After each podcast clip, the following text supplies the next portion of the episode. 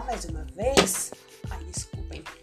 Hoje falaremos um pouco sobre a classificação dos movimentos. Assunto que eu considero simples, fácil de entender na minha percepção, mas necessária atenção para não errar as coisas. Primeiro a gente classificar quanto à velocidade.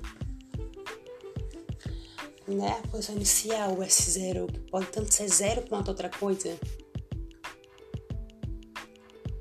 Outro número, por exemplo, menos 2, menos 3, menos 4, depende. O primeiro movimento é o progressivo, no qual as posições vão crescer, ou seja, vai haver uma velocidade positiva.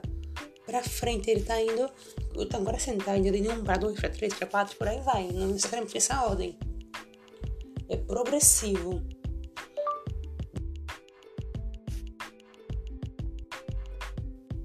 Depois teremos movimento retrógrado.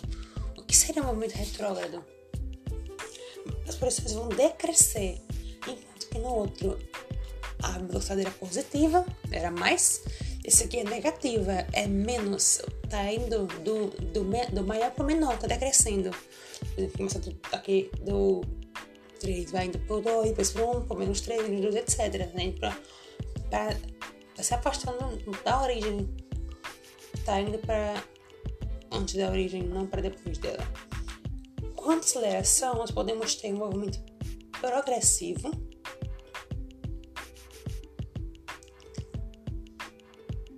Aqui nós temos alguns exemplos, né? Aqui nós temos um movimento progressivo, com velocidade positiva, tem para frente. A força também está fazendo com que vá para frente, né? A força de acordo com a aceleração. A aceleração também é positiva, dependendo do sentido do movimento nós vamos ter duas situações. Aqui na primeira ele está a 40 km por hora, na segunda a 100. Como ocorre o movimento velocidade, o movimento acelerado.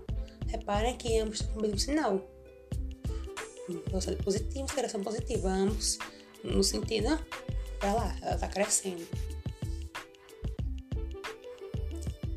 Depois agora o exemplo contrário. Estava no movimento retrógrado, eles estão é, indo para o sentido contrário. Com muita força, tem a força no mesmo sentido do movimento de aceleração. E daí nós temos duas situações, uma em que o velocidade está a 60 km por hora e outra em que o velocidade está a 80. Como o movimento, o movimento da velocidade? O movimento acelerado. Porque mesmo que eles estão indo contra, é, ao, contra a origem para atrás dela, achando de acelerar, ou seja, o movimento acelerado. Depois nós temos uma terceira situação em que há um aumento progressivo, eles estão seguindo, só que a velocidade está diminuindo.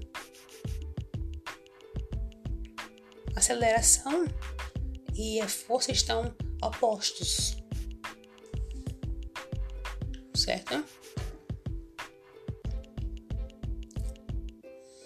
Por mais que a aceleração esteja no sentido do movimento, a força não está.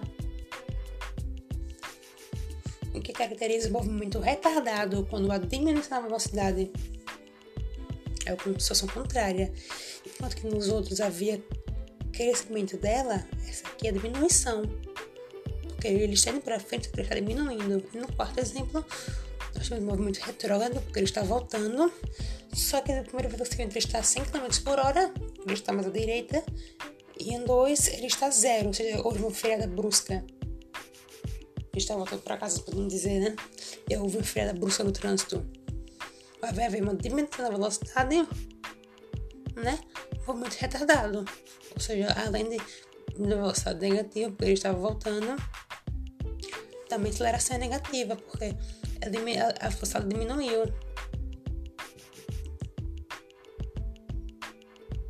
Né? Porque tá. Porque, né? Daí, nós temos aqui uma coisa.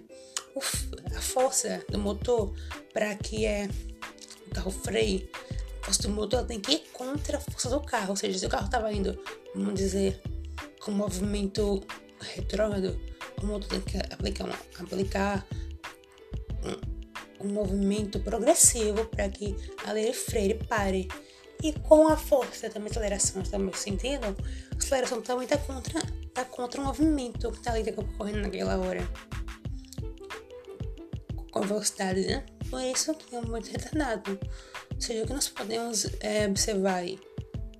Quando a aceleração e velocidade possuem o mesmo sinal, seja, sendo ele, ele fala sejando, sendo ele positivo ou negativo, é o movimento acelerado, ou seja, ele ganha velocidade. Já quando os sinais são diferentes, é um movimento retardado, ele perde velocidade. Certo? Isso é bem básico aí pra hoje. Vocês tenham gostado. Até a próxima e tchau!